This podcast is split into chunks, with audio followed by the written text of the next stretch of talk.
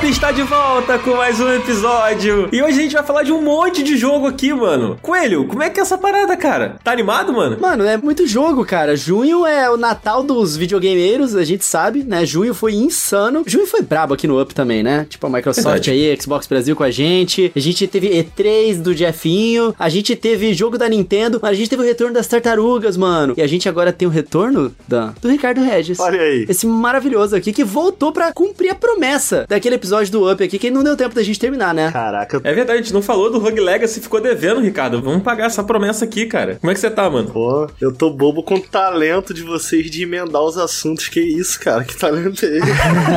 Mas, pô, feliz de estar aqui, ó. Sabe o que, que teve esse mês que vocês não comentaram e eu tô meio puto? Quê? Street Fighter, pô. Eu tô muito feliz. Eu tô tanto no hype de Street Fighter 6 que eu voltei pro 5 mesmo odiando ele. Mas eu voltei porque eu tô muito animado. Olha só, cara. Engraçado, a gente comentou aqui. Eu não lembro se o Coelho não gostou muito, mas eu sei que o Cardoso tá, tipo, super com o nariz torcido. É mesmo? Pro Street Fighter 6. E eu, mano, tô muito curioso pro que vem dessa parada, porque modo aventura, mano. É. Os visuais dos personagens diferentões. Pô, eu achei maneiro, mano. Não, olha, o PH falou que o jogo tá maneiro e o PH é minha religião, então eu acredito no PH. PH é bom. Cara, saiu bastante coisa até, né, do Street Fighter. Eles deixaram lá um, um streamer famoso lá fora, que é o Maximilian Dude, que eu gosto muito. Ele fez vários vídeos, jogou mais de 8 horas, assim, do jogo e, tipo, as reações da parte visual, assim, também como a parte mecânica, foram muito boas. O que vai vir aí em termos de conteúdo offline ainda é um, grande ponto de interrogação, mas a sensação é que no Street Fighter 6 a Capcom meio que finalmente entendeu o que, que eles precisam fazer pra agradar um público mais casual, assim como um público mais hardcore. Parece que tá tudo indo numa direção muito boa, cara. De maneira geral, eu não me lembro do último Street Fighter. Eu gosto muito da série, né? Sempre joguei muito. É que teve uma recepção tão boa, incluindo o 4, cara. Porque apesar do 4 ser excelente, Eu amo o 4. é incrível. Eu acho que depois do 2 Ultimate, o 4 é meu favorito. Justo, justo. Cara, o 3 é o queridinho de muita gente, mas o Street Fighter 4 ele é um marco, assim, né? Em termos de jogo de luta. Mano, você não acha o 3 meio sem carisma, não? pouco, um pouco, mas mecanicamente ele é muito interessante, né? Tipo assim, o que eles fizeram ali foi inovador, digamos assim. Eu tava conversando com uns amigos meus do Street Fighter 3, ele assistir essa nova leva de conteúdo de Star Wars me lembra um pouco Street Fighter, assim, no sentido de tipo, quando ele saiu todo mundo odiava, mas hoje o pessoal já olha com mais carinho. Sabe que essa trilogia antiga? A prequel. a prequel, né? Que todo mundo odiava. Agora, ainda mais com o Obi-Wan que teve agora, então rolou um hype ao redor. O pessoal tá olhando com mais carinho, assim. Então, Street Fighter 3 na época, por isso que eu tô falando que o 6 é o jogo mais bem recebido em muito tempo. Na época, Street Fighter 3 não foi bem aceito, o 4 também não. Mas, Ricardo, eu acho que isso daí acontece porque o 5 foi tão. Uhum. tão o 5, sabe? Eu não sei nem, me faltam adjetivos pra mim. Uhum. Street Fighter 5 é Street Fighter 5, que as pessoas olham pros outros com mais carinho agora, talvez. É verdade, é eu verdade. acho que tem um pouco isso que é o efeito de Star Wars também, né? Tipo, os fãs não gostaram muito dessa trilogia mais recente aí, principalmente o episódio 9, e Uhum. passaram a gostar até do Jar Jar Binks, né, mano? É verdade, é verdade. Ah, eu mano. adoro o Você Jar tem, Jar pô, Binks. Qual é, Dan? Pô, Coelho, é porque tu é o Jar Jar Binks, né, mano? Tu é um cara feliz, pô, é o, é o espírito Ronaldinho Gaúcho. Caralho, É porra, você, acabou pô. comigo, mano. Bom vacilo, todo mundo reclama do Jar Jar Binks. Ele coloca a língua lá no, no negócio elétrico da navezinha lá do episódio One Racer. Todo mundo acha ele tonto, mas vai tudo bem, Dan. Eu também te amo.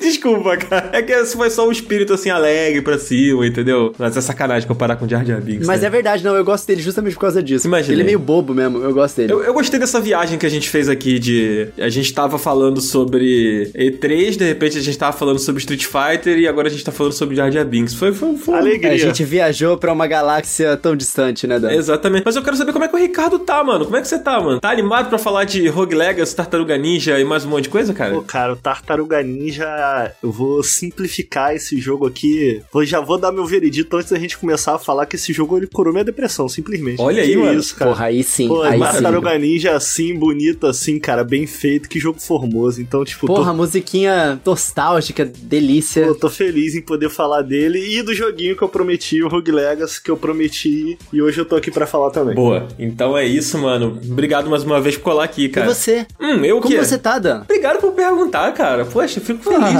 Fico feliz que você se importe. Eu tô bem, cara. Tô animado aqui. Todos esses jogos que a gente vai falar aqui são jogos muito legais. Menos o Sonic Origins, mas aí eu falo mais pra Ah, frente. É, a gente vai brigar de novo com isso, cara. De novo. Olha, eu sou um amante do Sonic. E eu sou o grande arauto do Sonic, que tô sempre falando, tô sempre defendendo. Cara, nas lives que a gente faz lá na Twitch, tem sempre o que eu chamo de momento Sonic. Porque toda semana tem alguma coisa pra falar do Sonic, mano. Quando é um filme, é um trailer que saiu do jogo, tá todo mundo caindo em cima. Aí quando é isso, é uma declaração super esquisita do produtor por trás do jogo. Então toda hora a gente fala alguma coisa do Sonic lá na Twitch. Inclusive, quem não acompanha a gente lá ainda, por favor, gente, segue o Up. twitch.tv barra segue o Up. Cardoso tá lá todo dia. Cardoso não tá aqui hoje. Ele ia gravar com a gente hoje aqui, mas ele está doente, então ele tá se cuidando. Não, não pôde vir aqui. Melhoras, Cardoso. A gente te ama, Cardoso. Você faz muita falta aqui. Boa. Melhore logo. Mano, e eu vou dizer aqui, ó, ó, Hum. eu amei tanto Sonic Origins que Sonic Origins me fez gostar de jogos antigos do Sonic que eu nem gostava tanto assim. Ô, Coelho, sabe por que você gostou do Origins? Ah. Porque tu não gosta de Sonic. É por isso que tu gostou, mano. Caralho, será? Não sei, mano. Será? É, eu acho que é a única explicação.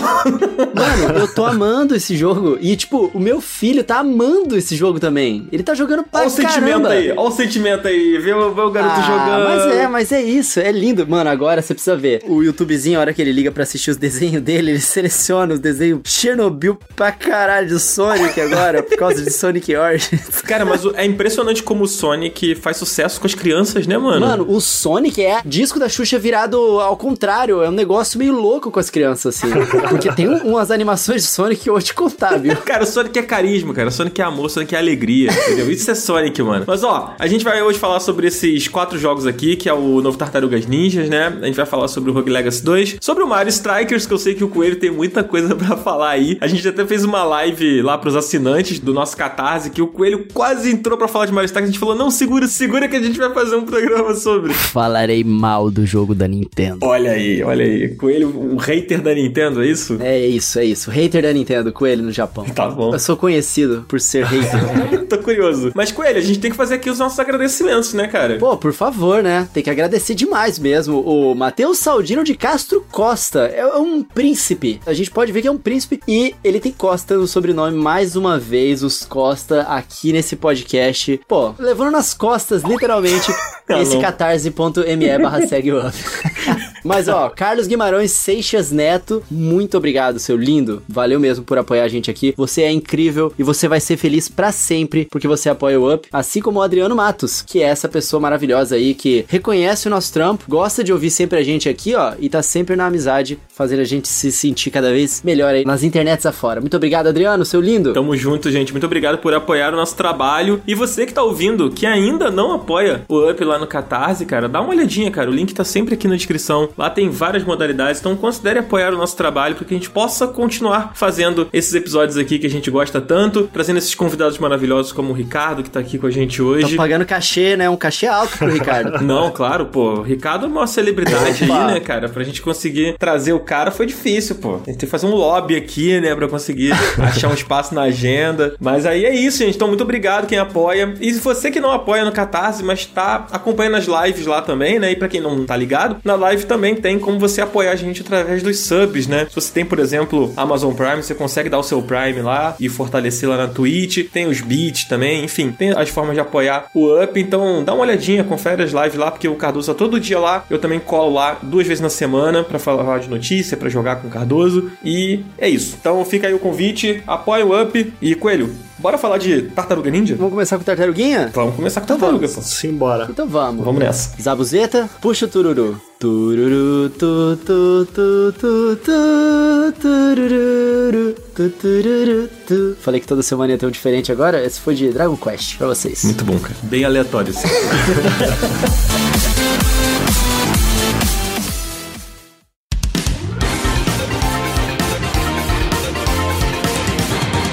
Tartarugas Ninja, mano, eu me recuso a falar o nome completo. Teenage Mutant Ninja Turtles Shredder's Revenge. Mano, ninguém chama. É Tartaruga Ninja. É um nome maravilhoso. Eu queria muito que eles tivessem feito uma mídia físicazinha traduzida em português, cara. Tartarugas Ninja, a vingança do destruidor. Ia ser maravilhoso, não ia? E tem que errar o plural também, né? Porque é as tartaruga ninja. Né? Se falar Sim. as tartarugas. Não, ninguém fala assim, mano. É as tartaruga Não, ninja, não, né, não. mano? Verdade. Tá errado, tá Verdade. errado. Por favor. Favor, por favor. Então, como a gente falou no início, o Cardoso ia estar tá aqui, né, pra falar sobre tartarugas, mas... Sobre as tartarugas. Sobre as tartarugas, mas o, o Cardoso tá com Covid, gente. Então, por favor. Gente, rapidinho. Pergunta mais importante para vocês aqui. Depois o Cardoso diz pra gente em, um áudiozinho separado aí. Hum. Qual tartaruga ninja é vocês? Tipo, qual que vocês usam no jogo, assim? Do clássico até agora. Eu sou sempre o Michelangelo. Eu sempre fui Michelangelo. Hum. Mas eu tenho uma explicação para isso. O meu primo, ele se chama Leonardo. Uhum. O meu irmão se chama Rafael. Hum. O meu outro irmão, ele não se chama Donatello. Oh, eu já ia falar agora aqui, cara. Eu já tava assustado.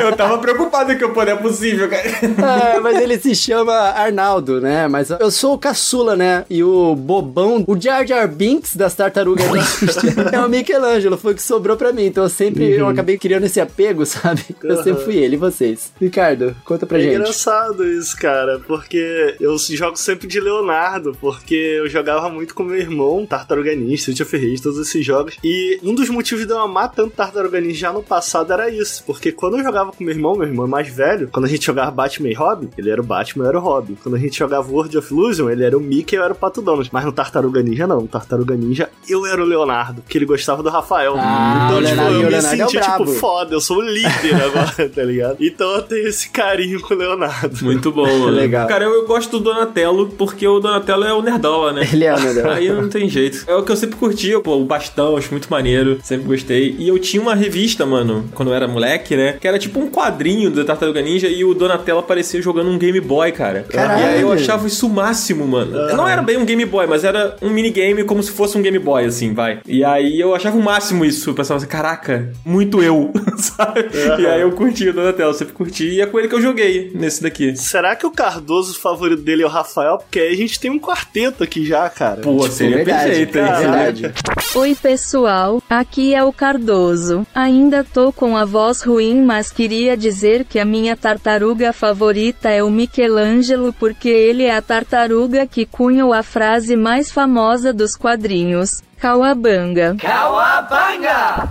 Eu acho que o favorito do Cardoso é o Michelangelo. Ah. Não tenho certeza, mas a gente vai fingir que é o Rafael. Ele tem bom gosto, tem bom gosto. Ô, Ricardo, cara, do que que se trata esse novo Tartarugas Ninja, mano? Ele é um retorno às origens? Ele é uma coisa totalmente diferente? Qual, qual é o lance? Cara, a minha sensação com esse jogo é de que ele é meio que uma continuação do Turtles in Time. Eu não sei se vocês têm essa sensação também. O Turtles in Time, eu não sei se ele saiu para outros além do Mega, mas eu tenho recordações muito fortes de jogar ele apenas no Mega Drive. Não sei se ele saiu para arcade, Nintendo e tal. Porque muitas das animações, estrutura, uhum. é muito parecido com Turtles in Time. Eu tava vendo umas entrevistas dos próprios desenvolvedores e eles citam, né, o próprio Turtles in Time como fonte de inspiração. Na verdade, eles falam que jogaram todos os jogos, né, da Tartaruga e tem múltiplas referências nesse jogo, não só a própria franquia dentro dos videogames de Tartaruga Ninja, como também é muito jogo de luta, né? Tem um, alguns vídeos no YouTube se você procurar que você vai ver a comparação de onde saiu cada golpe. Então a April faz uns golpes da Chun-Li, o Mike faz um golpe do Honda. Tem várias referências à década de 90, justamente foi de onde o jogo nasceu. E eu acho que é muito simples, né? É um beat'em up. Um beat'em up clássico. Bem mais puxado pro um clássico. Um baita, um baita. Pois é. Bem mais puxado pro clássico do que o último da Dotemu, né? Que foi o Street of Rage 4, que ele tem um tom de modernidade, assim. Você perguntou se tinha em outras plataformas. É curioso que quando eu era moleque eu tive o Mega Drive, ele foi o meu videogame da infância, e eu não joguei o Tartarugas no Mega Drive. Caraca. Eu joguei ele no Super Nintendo, porque um vizinho meu tinha o cartucho. Mas era o Turtles in Time mesmo? Era o Turtles in Time. Ah, então tinha pra Nintendo também. É, era o Turtles in Time. Eu não, não sabia nem que ele tinha no Mega Drive, mano. Olha só uhum. que coisa. Caraca, eu tô descobrindo agora. É, eu também não sabia. A gente é pequeno, né? A gente nem se liga nisso, cara. Pois é, cara. E sim, você falou que ele tem uma inspiração, né, nos clássicos, assim. E eu acho que ele é bem inspirado no Turtles in Time, até na direção de arte dele, sabe? Uhum. Você vê que a cor das tartarugas é muito parecida. O tom do verde é muito parecido com o do Turtles in Time, que é o talvez o jogo mais clássico da franquia, né? O mais querido. Uhum. Inclusive, tem uma coleção de bonecos, mano, da Tartaruga Ninja, que é da NECA, uhum. que são os bonecos articulados, e a coleção é do Turtles in Time. Caraca. E é muito maneiro, mano. Vende naquela Iron Studios, tá ligado? Aquela loja que vende os bonecos de coleção. Sim, lindíssimos. Cara, e os bonecos são muito maneiros, assim, para quem gosta dos jogos e tal, eles são idênticos aos do jogo, assim. Irado. Tipo, o visual, a cor, sabe? Muito bom. Mas você curtiu, o, o Coelho, o novo Tartaruga Ninja? Sim, mano, maravilhoso maravilhoso. Esse é um game que, em comparação com o outro jogo da Dotemu que o, o Ricardo citou, né? O Street of Rage 4, ele tem uma visão um pouco mais divertida e menos desafiadora. Ele é quase um party game, Uhum. assim, em alguns sentidos, né? Perfeito. Eu adoro isso. E o fator replay dele é uma delícia também, né? Dá vontade de você terminar o jogo e rejogar de novo pra você poder liberar as paradas, jogar com os personagens diferentes que são uma delicinha também. E pô, sabe, ele tem um co-op pra seis jogadores. Seis, mano. Seis pessoas. Insano. Ou no mesmo videogame ou online. É uma delícia isso. Tem algumas ressalvas em relação a essa no modo online, tenho. Mas assim, de modo geral, é, é um jogo muito gostoso. Talvez, acho que na verdade é bem seguramente dos que eu joguei, esse foi o melhor Tartaruga Ninja até hoje, assim. Eles conseguiram, sabe? Pegar aquele sentimento do jogo clássico, só que com uma jogabilidade gostosa que funciona hoje em dia. E, mano, você tacar os inimigos na tela. Eu tava com saudade de Cara, tacar os é inimigos na bom. tela, mano. É muito né? bom. Isso é muito mal. Mas, ô Coelho, você tem um vínculo, assim, com os jogos? Tipo, você jogou na infância? Tem essa coisa da nostalgia? Sim. Ou não é tanto pra você? Não, eu tenho por causa disso mesmo. Era um dos poucos jogos que eu conseguia jogar com meus irmãos. Sabe aquela coisa de irmão pequeno? Eu sou, tipo, seis anos mais novo do que o meu irmão mais velho. Então, a diferença é muito grande. Eles não queriam que eu estragasse o videogame deles. Mas esse todo mundo jogava junto, no Super Nintendo. Então, eu tenho um vínculo muito grande com o Tartarugas Ninja por causa disso. Eu adorei que eles adicionaram novos personagens nesse game. Tipo, pra você poder jogar de seis jogadores. Porque traz aquela sensação de juntar todo mundo, sabe? É. Mais do que a maior parte dos jogos. O que não é muito comum você jogar seis pessoas. E, cara, é um jogo tão party game gostoso de, de pegar o controle e jogar que você simplesmente pode passar o controle pra qualquer pessoa. Tipo, é um ótimo jogo pra você passar o controle, sei lá, pô, no meu caso, minha namorada, o meu filho. Pô, mãe, não gosta de videogame? Entra aí rapidão, sabe? E aí dá umas risadas, entendeu? Isso é muito legal. Muito maneiro mesmo, muito maneiro. A minha mãe não sabe nada de jogar videogame, tá? Mas pelo menos no jogo é simples o suficiente que ela consegue apertar uns botões ali. Justo, justo. E, Ricardo, essa coisa do fator replay eu acho que é um negócio importante, porque os personagens eles são bem diferentes, né, cara? Tipo, você chegou a testar todos? Como é que foi pra você isso? Cara, então, eu peço que vocês não se assustem. Eu gosto muito de beat'em up. Eu tenho mais ou menos 150 horas de Street of Rage 4. Caralho! Ai, que susto! Eu achei que ia falar da Tartaruga Da Ninja já. tartaruga eu devo estar com as 60 já. Tipo,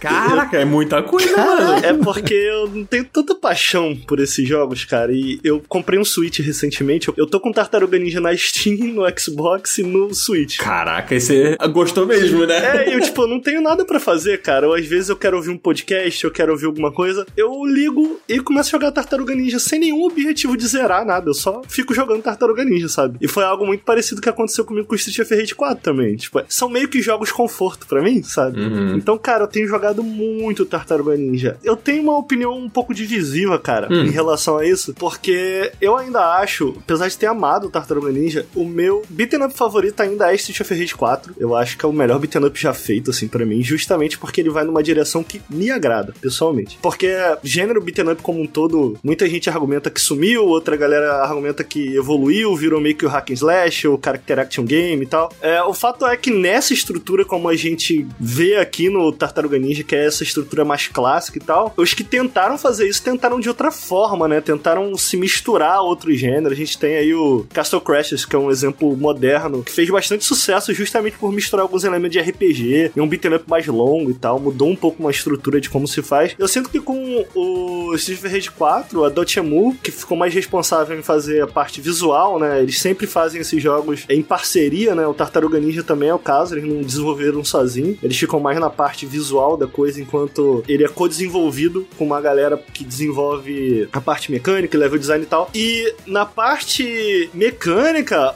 of Rage fez uma parada que foi, cara, vamos tentar modernizar isso aqui da seguinte maneira, vamos tentar pegar elementos de jogos de luta e introduzir aqui dentro, que pra mim é uma direção legal. Uhum. Pô, você pega o Street of Rage 4, cara, pô, eu tô com, como eu falei aqui, eu tenho muitas horas nesse jogo. E ninguém me encosta naquele jogo. Então, tipo assim, ele é precisão total. Uhum. Por exemplo, tem um desafio que você tem que fazer ranking S em todas as fases. Pra você fazer ranking S, basicamente você tem que ir do início ao final da fase sem dropar o combo. Faz um combo de 700 hits. E aí tem várias coisinhas que tu vai descobrindo e entendendo como fazer pra emendar esse combo de ponta a ponta. O Tartaruga Ninja, ele não tá interessado nisso. O Tartaruga Ninja é um jogo, eu achei que o Coelho mandou muito bem, é mais um party game. Eu dei exemplo, o seguinte: cara, se o Street of Rage ele tem uma injeção ali de DNA de Street Fighter, o Tartaruga Ninja ele é Smash. Uhum. Isso não é uma crítica. Tipo, que bom que Tartaruga Ninja foi por essa direção, tá ligado? É outra parada, inclusive, que eu acho que faz bem e mal. Faz mal no sentido de. Eu não acho que os personagens são muito diferentes, eu acho que eles são muito similares. Isso me decepcionou um pouco. Porque tu pega o, o Street of Rage, cara, eles são absolutamente únicos, os personagens. É verdade. E é muito maneiro isso. Isso é muito maneiro. Aqui, o que eles fazem é. Eles têm mais ou menos os mesmos movimentos, mas mudam a propriedade. Então, tipo assim, o Mike, quando ele dá um combo aéreo, ele consegue se manter no ar. Tipo, depois de dar um chute aéreo. O Rafael não. O Rafael ele desce dando vários hits no mesmo chute. Então, tipo assim, eles mudam um pouquinho as propriedades de cada golpe, mas eles não são necessariamente diferentes, até porque o Tartaruga Ninja não quer ser esse tipo de jogo. Ele é mais casual, né, cara? É, ele é. é. mais leve e menos complexo, né? Isso que você falou dos combos é muito verdade. Eu amo Streets of Rage 4. Inclusive, estou me sentindo ofendido por nunca ter jogado com você até hoje, Pô, Ricardo. jogar, a gente tem mano. que jogar. Eu gosto muito, muito, muito, porque eu amo a franquia. Sim, né? Eu amo os do também. Mega Drive. E é verdade isso. Essa complexidade que o Street of Rage tem falta no Tartarugas Ninja, mas eu não acho que seja um problema, Não, sabe? não, justamente. Não, é diferente, é diferente, Sim. funciona bem. É, eu acho que ele funciona bem, o co-op acaba ficando uma coisa leve, né? Aquela coisa mesmo. Como, acho que o Coelho definiu muito bem, mano. É o jogo de sofá, mano. É, é porque eu fiquei pensando muito sobre isso, cara, porque eu tava pensando em escrever alguma coisa pro Nautilus Uhum. e eu tava pensando em como um aspecto meio subvalorizado, talvez, desse tipo de jogo, que deve muito ao arcade, né? O beaten up. E você para pra pensar como a gente assimila e joga videogame hoje em dia, eu pelo menos penso muito em alguém jogando sozinho, e lá atrás não era bem assim. Até imagina uma cabine de arcade. Videogames era uma parada muito social, né? Tipo assim, Sim. eu olho pra trás e eu penso quando eu jogava arcade com meus amigos, era aquela coisa de um monte de gente ao redor, e aí entrava uma pessoa, e aí vinha outra e tal. E o Tartaruga Ninja, o fato disso não ser um problema pra mim, é que ele vai muito na direção de trazer esse espírito, esse aspecto subvalorizado, que é o social. Tipo assim, de fato jogar ele sozinho e o Street of Rage 4 sozinho, eu prefiro jogar o Street of Rage 4. Mas porra, pra jogar em galera, eu gosto muito mais do Tartaruga Ninja, tá ligado? E ele, eu acho que é um jogo que tá consciente disso e investe tudo nessa direção e dá certo. É, isso é um grande lance, eu acho, cara. Um grande mérito. A gente fez um programa aqui há não muito tempo que a gente tava comentando sobre a Nintendo ser uma grande defensora do sofá, né? Essa coisa do jogo de sofá. E eu acho que o Tartarugas, ele é um excelente expoente disso, assim, na minha opinião. Assim, principalmente se a gente pegar num recorte mais recente, assim, né? Ele faz isso muito bem. Aí, pô, com seis pessoas jogando, tudo bem que se for. Eu nem sei se dá pra botar seis pessoas local, assim. Você sabe, Coelho? Dá sim, Sei lá, dá com sim. seis Joy-Con, por exemplo? Seis local, aham. Caraca, isso é muito foda, mano. É muito foda. Muito party game mesmo. Mano, tu tirou as palavras da minha boca. Pra mim, eu acho que esse jogo é a cara do Switch, mano. Ele fica lindo no Switch OLED, inclusive. Cara, olha só. Só pra fazer uma ressalva aqui, eu acho que o online do jogo, ele não tá estável o suficiente porque você depende da internet de outras pessoas. E, tipo, você tá jogando no modo arcade online, tu morre, tu tem que voltar do início. Ou então o cara cai. Pô, tu se fudeu. Tu tem que voltar do início, mano. É muito ruim isso. Pelo menos no modo história, você fazendo isso, não é tão ruim porque você pode voltar só do início da fase. Mas no modo arcade, isso é zoadíssimo, assim. Não gostei, né? Não Justo. tem um sistema bom, assim, de ficar esperando. Não, caiu, já era. Se fudeu. Mas o jogo é muito bom, muito bom. É uma coisa que eu gostei muito, eu acho a trilha sonora ótima, mano. Porra. Eu acho a trilha É sonora animal, do cara. caralho,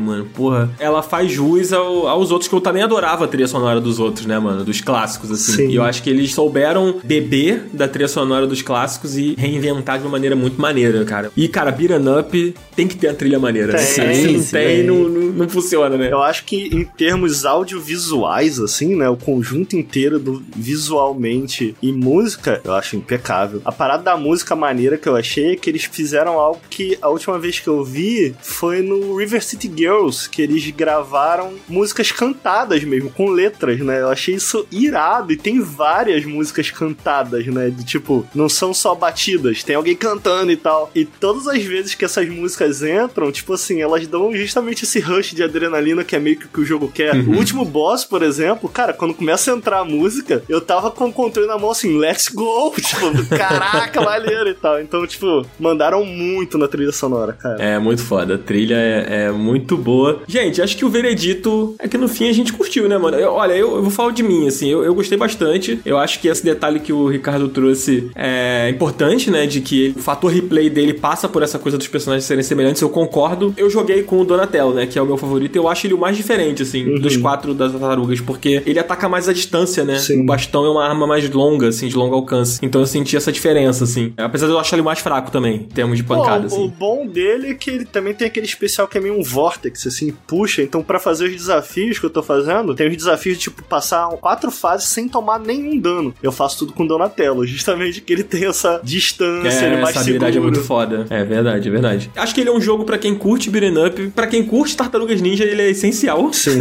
e é isso, mano, é um party game, cara. Acho que é um jogo pra você, porra, sentar com os amigos ali, dar umas risadas e, e se divertir, mano. Não sei pra vocês. Olha, o meu veredito é que o jogo ele super vale a pena, até pra quem não gosta tanto assim. Ele é bem gostosinho de jogar, a gameplay dele é bem fluida. Eu acho que as pessoas estavam preocupadas, poxa, será que zerar rapidão e tal? Mas os personagens têm um bom número de movimentos que vai se expandindo conforme você vai subindo de nível, né? Então você também se sente motivado a jogar com outros personagens, porque você vai querer subir o level de todos eles, entendeu? Uhum. Tipo, tem uma outra decisão questionável na gameplay. Por exemplo, você não pode pular quando você corre. Por quê? Não sei. Mas beleza, você tem que soltar o botão de correr e aí você pula em seguida. Mas no geral, a gameplay é muito delicinha. A trilha sonora tá caprichada, que reforça esse clima, né, divertido do game. Então, sério, joguem mesmo, assim. O jogo tá muito legal. É um dos jogos bem gostosos de jogar esse ano aí. E eu acho que todo mundo tinha que testar, pelo menos. Isso é o veredito, Ricardo. Cara, é muito engraçado pensar que há muitos anos eu espero, e acho que muita gente que tá ouvindo também, espera um bom jogo de Tartaruga Ninja, tentativas e mais tentativas chegaram a dar essa franquia pra Platinum, e até a Platinum fez merda, e pra finalmente a gente ter um bom jogo de Tartaruga Ninja, voltaram ao passado, fizeram um jogo em pixel e finalmente entenderam que, cara, Tartaruga Ninja pode ser só isso, sabe? Então, eu amo a simplicidade dele, eu amo que eles fizeram essa volta entendendo muito bem, cara, o que eles queriam fazer. Então, pô, meu veredito é o melhor possível. Como eu falei, tem essas questões. Eu amo muito beat'em up, eu não acho que ele é o meu beat'em up favorito, ainda segue sendo o Street of Rage 4, mas certamente tá entre os melhores do gênero, assim. Você vê muito carinho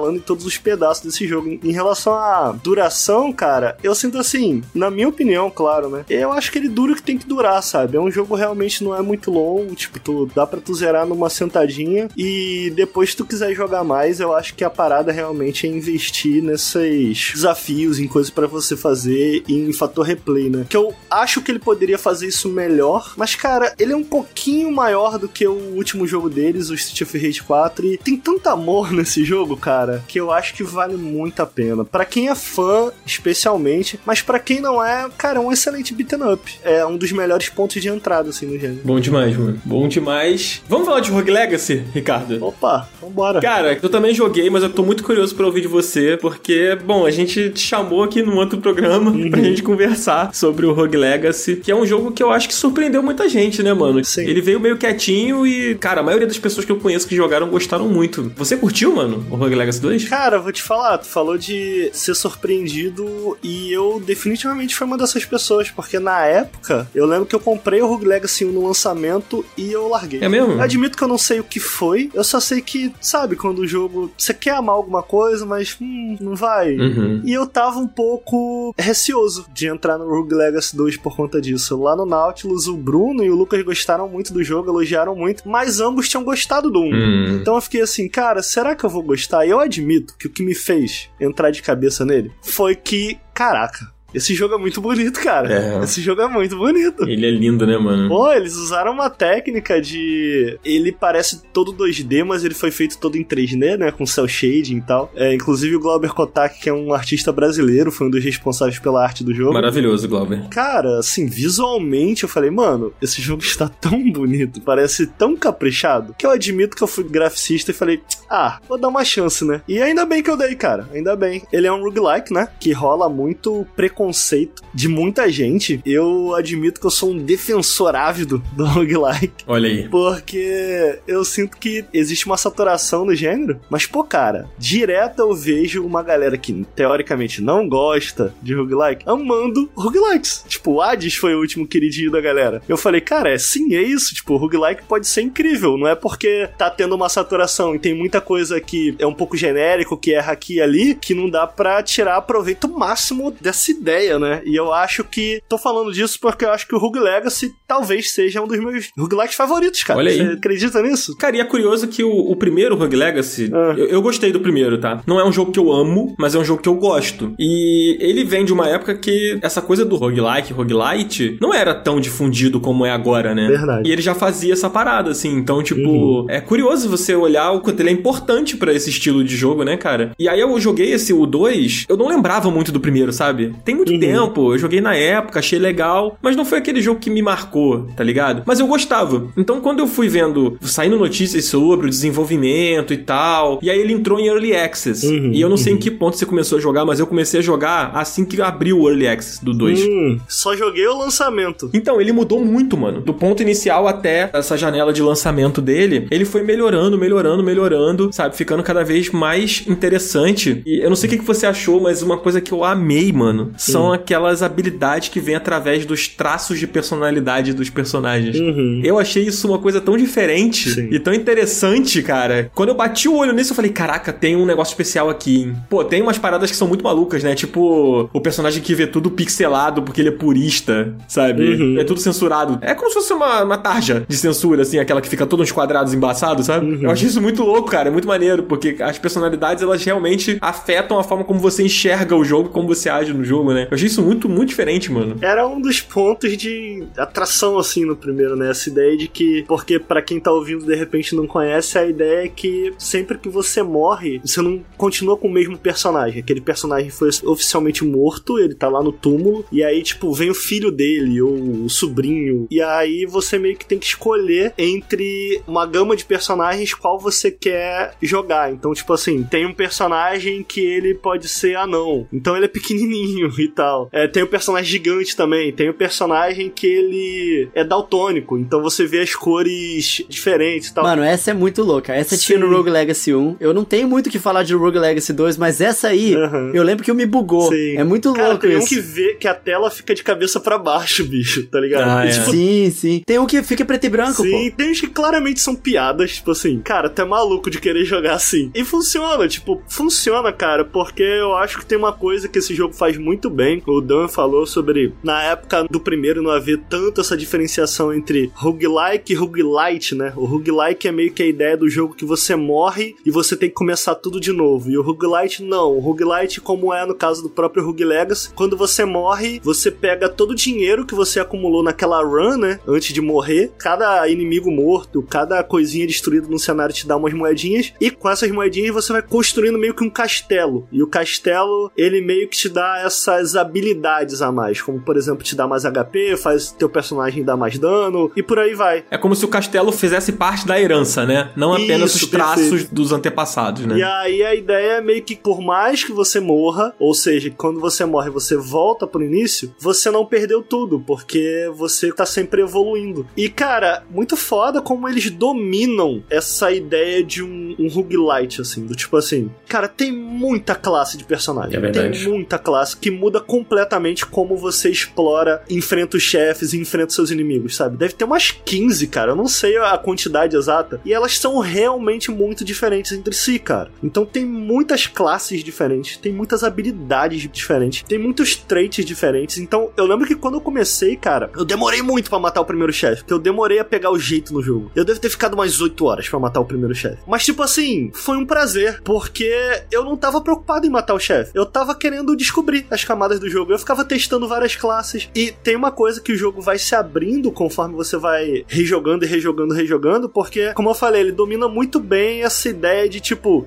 Cara, joga o que você quiser aqui. Você não precisa se preocupar com progressão, porque por mais que você morra e você tá sempre conquistando essas novas habilidades, mas você pode simplesmente, cara, eu quero que o jogo pare de randomizar o castelo. Eu quero que o castelo fique como fixo. E aí você tem lá a opção, tipo, pum, você mantém o castelo fixo. Foi inclusive o que eu fiz hoje. Eu fui matar um dos chefes, eu falei, não, quero matar esse chefe logo. Mano, eu fui lá, prendi o castelo, falei, não quero que ele mude mais, e ia direto pro chefe. Não precisava explorar nada. Então, tipo assim, ele é um jogo que, em termos de level design, na minha opinião, claro, ele não parece um, um roguelike, sabe? Porque uma das reclamações é: ah, não, os níveis são aleatórios. E aí fica meio esquisito. Mas ele é tão bem feito, cara, que a sensação não é essa. A sensação é de tipo assim: tu tá explorando um Metroidvania com uma variedade incrível de classes, com uma quantidade enorme de inimigos e chefes, sabe? Então, pô, eu amei muito esse jogo por conta É, disso. muito bom. Esse lance que você falou de poder manter o progresso do mundo, né, Pra não não ficar mudando, né, não ficar randomizando, isso é muito interessante. Eu não lembro se tinha isso no primeiro. Tinha, tinha sim, tinha sim. Tinha, né? tinha sim. Pois é. Isso é legal, né, cara? Porque isso meio que é uma forma de. Tipo, a galera que não curte muito essa vibe, né, do procedural ali, acaba ajudando a pessoa a não dropar o jogo, né? Porque muita gente não curte essa parada, né, cara? E ele acaba sendo uma decisão estratégica também, se você olhar dessa maneira. Porque, tipo É, assim, verdade. chega uma hora que tu tá dando dano suficiente pra matar aquele chefe. E aí tu fala, cara,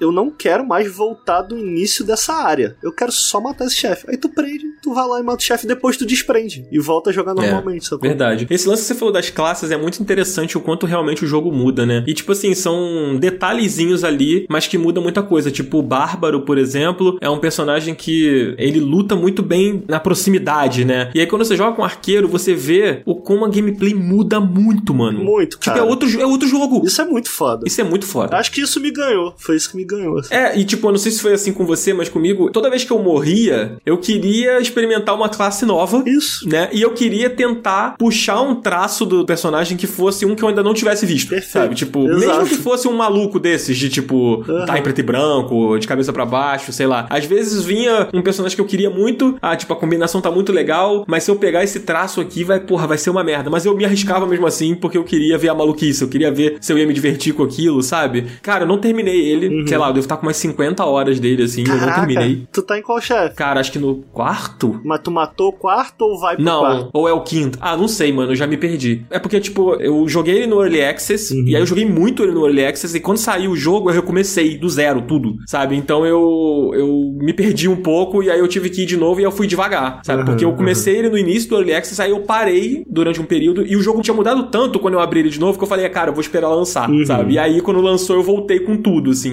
E aí eu bati, fiz essas 50 horas de gameplay. Só que eu sou muito ruim, mano. Eu sou ruim Eu também. demoro né? muito pra avançar. Mas sabe que é maneiro, cara? É que, tipo assim, eu acho que tem duas coisas que me fazem gostar tanto de roguelike. Primeiro, eu sinto um prazer mecânico muito grande em dominar esses jogos. Justamente porque, como são jogos em que quando você morre você começa de novo, uma coisa que eles geralmente investem é em fazer mecânicas bem profundas. para que a repetição, quando você começa do zero de novo, na verdade você não começou do zero de novo. Porque tu tem todo aquele conhecimento que tu adquiriu ao chegar ao ponto em que você chegou. E aí, quando você começa de novo tendo esse conhecimento, você sente esse prazer mecânico de domínio. E eu acho que o Rogue Legacy tem muito disso. E o que vai além aqui é que ele tem esse prazer de domínio com muitos personagens, tem muita variedade, e ele encontra esse meio termo, na minha opinião, muito legal de um jogo procedural e um, um Metroidvania clássico. Porque, tipo assim, tem fases em que para você avançar, você tem que adquirir uma habilidade nova. E você adquire essa habilidade nova justamente explorando aquela área. É. E aquela habilidade tá presa àquela área. E aí, quando você adquire essa habilidade, você volta pra uma área inicial, você consegue explorar, chegar a outros lugares e tal. Essa ideia de prender habilidades a certas áreas, pra mim é nova. Do tipo assim, porque dá pra ver com muita clareza como esse jogo geralmente você tem em roguelikes, você vai de ponta a ponta, né? Do início ao fim. Você pega o Hades, que é um bem famoso, toda vez que você morre, você tem que começar do capítulo 1 e pro capítulo 2, o capítulo 3, até chegar no Hades de novo. Aqui não, cara. Você eventualmente você desbloqueia um teleporte, se você terminou a área 1, cara, vai pra área 2. Se você terminou a área 2, vai pra área 3. Então ele tem esse meio termo, né? Entre um roguelike e um jogo tradicional, Metroidvania. E eu acho que ele acerta muito nessa mistura. É, e o fato do teleporte funcionar da forma como ele funciona, você já faz a identificação direta com o Metroidvania, né, cara? Uhum. Quando você pega essa habilidade, você pode voltar e você pode fazer essa exploração é, retroativa, né? Você imediatamente você se lembra de um Metroidvania e aí você fica até na dúvida de como você define o jogo. É óbvio que ele é um roguelite, sabe? Mas são traços tão marcantes desses dois segmentos e que conversam muito bem nesse jogo, né, cara? Ele faz essa mistura de uma maneira muito bem e que eu vejo pouco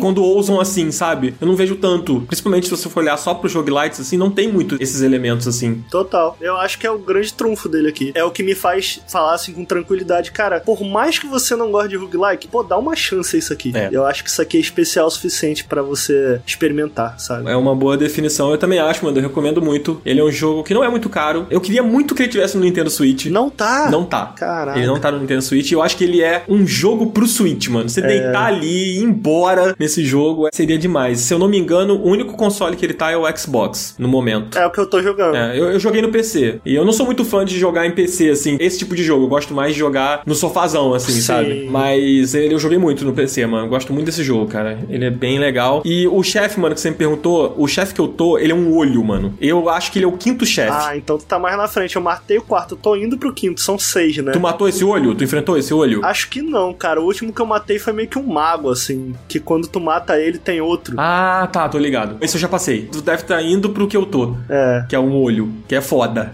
Sim. já te adianto. Engraçado, quando eu cheguei no capítulo 4, cara, eu tava sofrendo, mas aí tu vai entendendo melhor os inimigos daquela área, Uhum. ganhando os buffs e tal, que eu matei o chefe até com facilidade, esse quarto chefe. O mais difícil pra mim, curiosamente, foi o primeiro, que eu, eu sou meio ruim, demorei a pegar o jeito. Ah, eu sofri nas caveirinhas, mano. Caraca. Aquelas caveirinhas lá. Chata demais. Enfim, mano, eu recomendo. Pra quem curte tudo isso que o Ricardo falou muito bem, definiu muito bem, eu acho que é um jogo imperdível, mano. E você, Ricardo, você acha que, que vale? Acho que vale muito. Foi pego de surpresa, assim, com ele. É um jogo que eu tinha parado desde a última vez que a gente gravou. Você me chamou pra gravar hoje e falei, vou voltar. Aí voltei, matei mais um chefe, explorei mais. Eu tô tipo assim, hum, quando acho que eu acabar de gravar aqui, eu vou jogar mais, sabe? muito então eu bom. recomendo muito. Olha, eu me arrisco a dizer que eu acho que ele tá em um dos meus jogos favoritos desse ano, hein? Sim, acho que sim, sim. joguei muito ele, eu ainda não bati o martelo, mas até onde eu fui, olha, joguei bastante, eu tô gostando muito, mano. Mas é isso, esse foi Rogue Legacy 2. Eu vou esperar sair no Nintendo Switch. Vocês me convenceram. Parece legal. É primeiro maneiro. é legal, mano. A hora que sair no Suitão. Porque vai sair, né? Vamos combinar que. Acho que Ah, vai, vai. Deve sair, deve sair. Eu vou querer pegar. Coelho, Cara, você tava aí na, de sniper só esperando pra poder. eu tava, mano, eu tava. Eu tava querendo falar um pouquinho sobre Mario Strikers Battle League. É um dos jogos que eu mais tenho jogado recentemente, hein? É um jogo, cara. Eu cheguei a citar aqui no Up. Eu paro assim de madrugada, eu saco meu Nintendo Switch. Tipo, de madrugada você já tá meio cansado, você não quer prestar atenção em história, em nada. E eu fico jogando Mario Strikers, porque Mario Strikers ele é um esports. Ele é o esportes da Nintendo. Mais ainda do que Splatoon, eu diria. Ele é um jogo feito, pensado no competitivo. Ele é um jogo, tipo, mecanicamente simples e também profundo pra você pegar os chutezinhos ali. Você precisa ver o infográfico pra você é, escolher o lado que você vai acertar ali no gol. Tipo, quando você vai chutar a bola, dependendo da direção que você aperta o analógico, o seu personagem ele vai fazer o chute em um lugar diferente no gol. Tipo, na parte de baixo, na parte de cima, na esquerda, na direita. É meio estranho porque, tipo, você não vê o gol de frente, né? Ele é mecanicamente interessante ali, ele é um jogo bem de esportes mesmo. Só que a Nintendo passou a perna nos seus consumidores Olha com aí. Mario Strikers Battle League. Denúncia? Denúncia, mano. Mas por que que aconteceu, Coelho? Cara, Mario Strikers Battle League é um jogo que deveria ser gratuito. A Nintendo não tinha que estar cobrando por esse game, cara. Hum. Tipo, ele tem uma série de cosméticos pra você pode colocar nos seus personagens e tal, e que fazem cosméticos não. É, são cosméticos também, né? Mas eles servem pra você customizar a jogabilidade do seu personagem e tudo mais. Só que ele, ele é um jogo ralíssimo de conteúdo. Ele não tem muito conteúdo, mano. Tipo, são poucas copas pra você poder jogar sozinho. Você precisa ter uma galera boa pra poder jogar junto, assim, sabe? E o modo online dele é legal. O lance do Clube Strikers lá, que você cria o seu próprio clube, aí você chama as pessoas online pra fazer parte do seu clube, você dá um nome pra ele, escolhe uma camiseta e tal. E aí o seu time em conjunto meio que ajuda você ganhando pontuação na temporada do jogo. Só que ele é um jogo que não tem conteúdo, mano. E tá tarde demais pra Nintendo fazer um esportes que é pago, porque hoje em dia até o Overwatch virou gratuito aí, sabe? E ele é um jogo multiplataforma, com pouco conteúdo que a Nintendo promete colocar mais conteúdo futuramente. A gente não sabe quanto conteúdo a Nintendo vai colocar. A gente não sabe que tipo de conteúdo. Vai ser mais personagem? Vai ser mais copas? Vai ser um modo história? Vai ser só roupa pros personagens? A gente não sabe por quanto tempo a Nintendo vai colocar conteúdo. Tipo assim, pô, eu vou pagar preço cheio aqui no jogo, mas daqui a dois anos a Nintendo ainda vai estar colocando conteúdo no game? Provavelmente não, né? Tipo assim, ela não colocou conteúdo pra justificar o preço cheio no game, tá ligado? Tipo, ela prometeu que vai colocar depois. A gente já viu que no Mario Golf, que eles fizeram a mesma coisa, o jogo no lançamento veio com falta de conteúdo e hoje ele continua com falta de conteúdo. Então, tipo, eu já não confio mais. E entendeu? o Mario Golf, ele ainda tem um modo história, né? Ele tem uma campanha ali que eu acho péssima, mas Ele tem. tem uma campanha. Ah, eu, eu achei legalzinho Ah, é muito Mario ruim, Golf. Não tem como não, mano. Não, mas é que eu, eu achei divertido você estar ali com o seu personagem, tipo, andando por ali. Eu acho que todo jogo de esporte da Nintendo tinha que ter isso. Não, também sabe? acho. Eu acho que a premissa é ótima e, inclusive, é o que eles faziam de melhor nesses jogos de esporte no passado,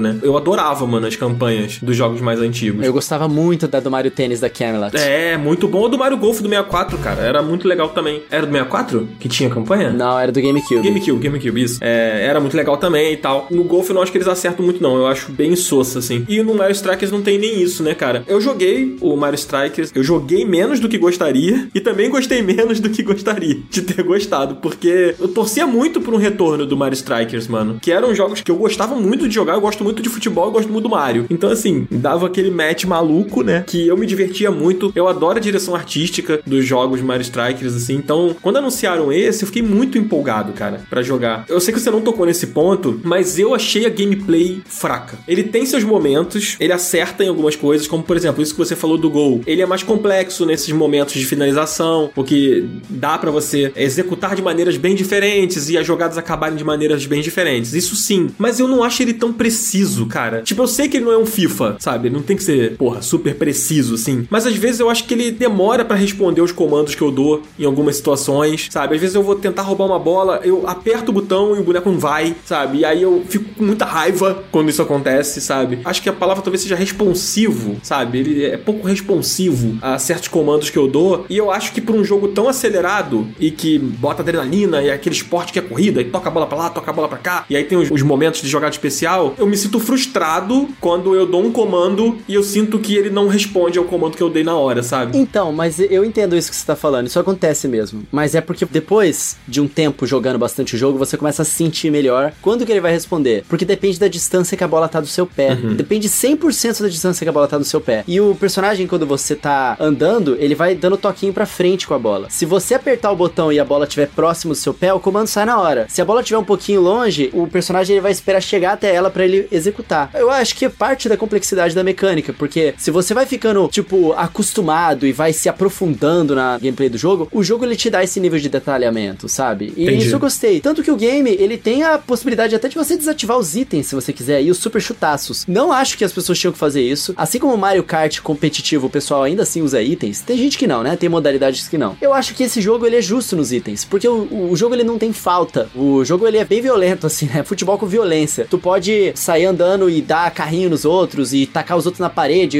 eletrocutar os outros oponentes e tal. Tipo, se você faz isso e o cara tá sem a bola, o jogo, ele taca um item pro inimigo, que só o inimigo ele pode pegar. Então, isso dá uma certa vantagem pra equilibrar o jogo Ele ali. equilibra, né? Só que também o cara tem que saber usar aquele item. Porque, tipo, não adianta tu tacar uma banana no lugar errado, sabe? Eu acho que isso tudo é legal. Ele é bem balanceado nesse ponto, assim. Eu concordo com você, mano. Eu acho que a grande parte da diversão são esses elementos malucos que o jogo tem, né? Se você É, tira. exatamente. Perde muito, né? Uhum. Eu acho que tem poucos itens até. Eu gostaria de ter uma opção. Eu acho que o jogo ele tinha que ter, tipo assim, uma seleção maior de itens e você escolher quais itens você quer que entre naquela pool ali pra você jogar, sabe? Até isso eu acho que foi um pouco de conteúdo baixo, assim. Como você falou, muita gente tava hypada pro game antes do lançamento, porque, cara, a direção dele é muito legal. As animações dos personagens são maravilhosas, todas, cara. A de comemoração, a de quando você perde, a de quando você entra em campo, todos eles têm comemorações diferentes. E o Waluigi, mano. O Waluigi nesse jogo, Dan, ele tá uma pérola, mano. Ele tá muito bom. Cheio Você de ama o personalidade. Nesse né, mano? Mano, eu gosto, mas esse- ele brilha nesse jogo. Ele rouba a cena. Ele é muito bom. Ele é muito bom, mano. É o rei do swag. Muito bom. É um jogo muito divertido. Ele é gostoso de jogar. Só que eu não recomendo as pessoas comprarem ele a preço cheio. Não acho que vale, cara. Se você gosta muito de Mario Strikers e você tem dinheiro sobrando, beleza. Você vai encontrar um jogo divertido pra jogar com a galera. Agora, se você quer um jogo que vai valer o, o dinheiro que você tá pagando, eu não acho que ele vale, cara. Eu acho que ele é mais caro, entendeu? Tipo, a Nintendo mandou mal aí. Ele não era um jogo que tinha que ser vendido a preço cheio. E eu não acho que a Nintendo ela tinha que cobrar preço cheio pra um jogo que não tem conteúdo de preço cheio, sabe? Uhum. Tipo, pô, se você vai adicionar o conteúdo de preço cheio depois, cobra menos agora e depois você vai parcelar o conteúdo, parcela o preço do jogo também, entendeu? É isso que eu acho. Mas o jogo é muito legal, cara. Eu gostei muito, assim. E assim, você falou que a jogabilidade você desempolgou um pouco. Eu lembro que na época do GameCube, que foi uma época que eu joguei muito Mario Mario Strikers, que foi o primeiro, é, eu gostava muito da jogabilidade. E quando eles fizeram o jogo na época do Wii, eles adicionaram um monte de personagem novo, um monte de habilidade especial nos personagens que desbalanceou, ficou muito caótico, assim. O jogo não ficou tão divertido, a mecânica do super chutaço não era tão boa, assim, era meio roubado. Nesse jogo eu acho que eles equilibraram. Eu gosto da versão do Wii. Você gosta? Eu gosto, eu joguei bastante a do Wii. Acho que é porque foi o primeiro que eu tive. Foi o do Ah, Wii, tá. assim, sabe? Aí o do GameCube eu jogava na casa de outras pessoas. Eu não, eu não tive o GameCube, né? Por isso foi um jogo que eu joguei menos, né? Por consequência. Mas o do Wii eu adorava, mano. Eu sei que a galera não gosta tanto, mas eu gostava muito. Me diverti muito com o do Wii. E concordo que ele é meio desbalanceado, mas eu acho que fazia parte do caos ali da parada, sabe? Eu, eu me divertia bastante com o do Wii. Ele era o menos competitivo, assim, ele é super, super party game, o de Wii, né? É, acho que era meio isso que eu curtia, assim. Essa vibe meio maluca, sabe? Cara, eu gostaria de jogar mais ele, mais o Mario Strikers, eu vou dar mais chances, assim. Mas eu fico triste de pensar que, mesmo que eu dedique mais tempo a ele, provavelmente não vai chegar mais conteúdos por agora, né? E eu sinto falta de mais conteúdo. Eu queria que tivesse mais copas no jogo, sabe? É, eu também, também queria. E é tão legal essa coisa de você ter o seu time ali e tal, mas não poder ter uma história em torno disso é meio frustrante, né, cara? No Wii tinha, mano. No Wii tinha uma historiazinha é. que justificava aquelas competições, né? Nesse não. É uma Copa, joga aí. Tá rolando essa Copa. E é isso. No Wii tinha uma explicaçãozinha. Sim, sim, é verdade. Então você acha que não vale pra quem tá pensando aí duas vezes, né? Não, olha, é um jogo muito divertido. Pra mim, foi um jogo muito divertido, mas que não vale a pena. Não acho que vale o preço, sabe? É uma pena isso. Vamos ver o que a Nintendo vai fazer aí mais pra frente. Mas já tem um mês do lançamento do jogo e a gente não viu nem cheiro de conteúdo novo. Eles não anunciaram nem na, na Direct, nem em nada, mano. Então a gente não sabe o que, que vai ter, sabe? É uma pena. Eu adorei. Eu acho que falta pouco pra ele ser muito bom assim. O modo online, ele também, às vezes é um pouco frustrante porque ele, ele é peer-to-peer, não tem um servidor, então depende da internet de quem você tá jogando. Se tiver oito jogadores jogando e um tiver internet ruim, mano, não vai funcionar muito bem a partida, vai dar lag. É, eu sofri no online, mano. Me lembrou um pouco a frustração com o Mario Tennis. Eu acho o online do Mario Tennis terrível, assim. Esse mais recente, né? O Aces. E já fica aquele gosto amargo, né? De tipo, pô, ao mesmo tempo que o online tem a premissa tão legal, né? De você entrar ali, jogar e se divertir. Se o servidor não tá muito legal, não dá. Esse tipo de jogo, assim, não pode, mano, jogar com lag. É impossível, não tem como. É, exatamente. Mas esse é o meu veredito de Mario Strikers Battle League. É um jogo que eu gostei muito e que infelizmente não posso recomendar para os nossos ouvintes aí por 300 contos. Justo, justo. Pesado, né? E falando em preço pesado, a gente vai falar um pouquinho aqui do Sonic Origins, né, cara? Ah, esse tem o preço pesado mesmo. Mas esse eu tô bem mais leve pra falar dele. Ô, Ricardo, tu gosta de Sonic, cara? Cara, eu amo Sonic. Cresci com Sonic, tem alguns bonequinhos aqui também, mas admito que recentemente que eu voltei a jogar, eu falei, acho que não amo mais tanto assim não, hein? É mesmo? Mas você jogou essa, o Não Origins? joguei o Orange, também não tô querendo muito por conta mais do ranço que eu fiquei, do que, que a SEGA fez com esse jogo aí, do tipo, não só o preço, como as DLCs, tudo errado. Eu Fiquei meio bolado, mas eventualmente eu quero pegar. Engraçado, cara, porque eu comprei, que eu tentei jogar recentemente, foi o. Qual é esse novo que saiu? Que é um jogo novo mesmo? Mania? Mania. Mania? Pô, não é novo mais, né? Então, Ah. mas desse pixelado ele é, ele é novo, né? Não é isso? Sim, é de 2017, ele tem 5 anos, mas Isso. é. O Sonic Mania foi o retorno do Sim. Sonic nesse visual e nessa pegada do, do Mega Drive. assim, É, eu né? comprei ele recentemente e aí eu não gostei muito. Eu fiquei, ah, acho que era um negócio meio de criança e tal. Mas admito que eu nunca voltei pros jogos originais, tá ligado? Mas eu não gostei do Mania, que todo mundo adora, cara. Nossa, eu amo. É, eu não sei o que aconteceu. eu não gostei muito. Entendi. Eu acho que você deveria dar uma chance pro Origins, cara, e gastar aí 250, 300 reais aí. Tá tão baratinho, pô. Assim, não sei por que, que você não comprou ainda. É engraçado quando a gente tem algumas coisas dentro da memória e a gente Sim. volta e, e bate diferente, né? Inclusive, acho que isso dá uma pauta aqui. Acho que a gente até falou sobre isso, né, Coelho? De fazer um programa sobre isso. Sim, sim, temos que fazer. Mas o que, que é o Sonic Origins, gente? O Sonic Origins, ele é uma coletânea do Sonic aí, que traz algumas das melhores pérolas da franquia, né, cara? Todos os jogos ali do Mega Drive, né, que é o Sonic 1, Sonic 2, o Sonic 3, né? A gente tem o Sonic Knuckles, a gente tem o, o do Sega CD, né? Como é que é o nome do... Sonic CD. Quem diria?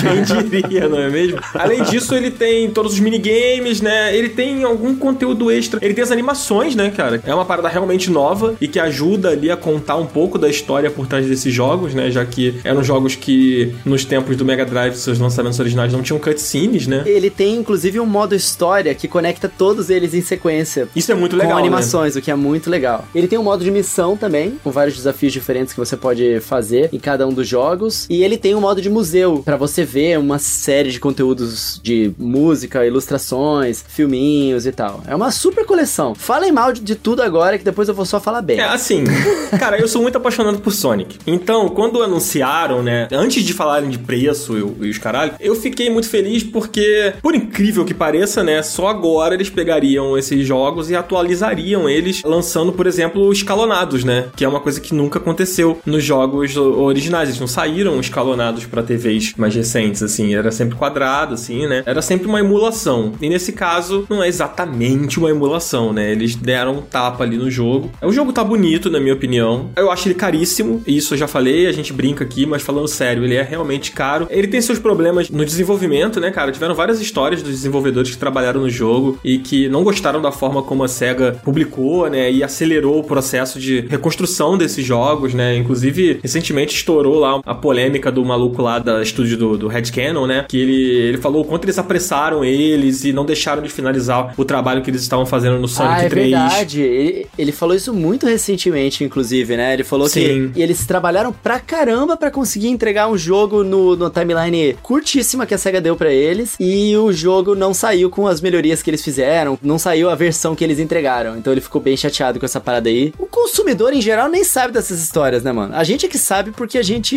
acompanha isso muito de perto, assim, mas. Sim, mas é importante a gente trazer, né? Porque Com certeza, a é. verdade é que, por exemplo, tem uma coisa que eu não gostei. O jogo tá com vários bugs de áudio. Assim, tipo, volta e meia dá um bug de áudio. E na minha opinião, pra quem jogou outras coletâneas do Sonic, eu acho que essa coletânea é a que o som está pior. Pior. Disparado, assim. Nossa, O mano. som é mais baixo, alguns sons de efeito são muito mais altos do que deveriam. Tá aqui, ó, o leigo que só jogou sem saber muito, porque não, não sou tão próximo a Sonic assim, está absolutamente feliz com o áudio. Então- Eu adoro ouvir as musiquinhas remasterizadas e o caralho. Não, as músicas são maravilhosas. As músicas são maravilhosas.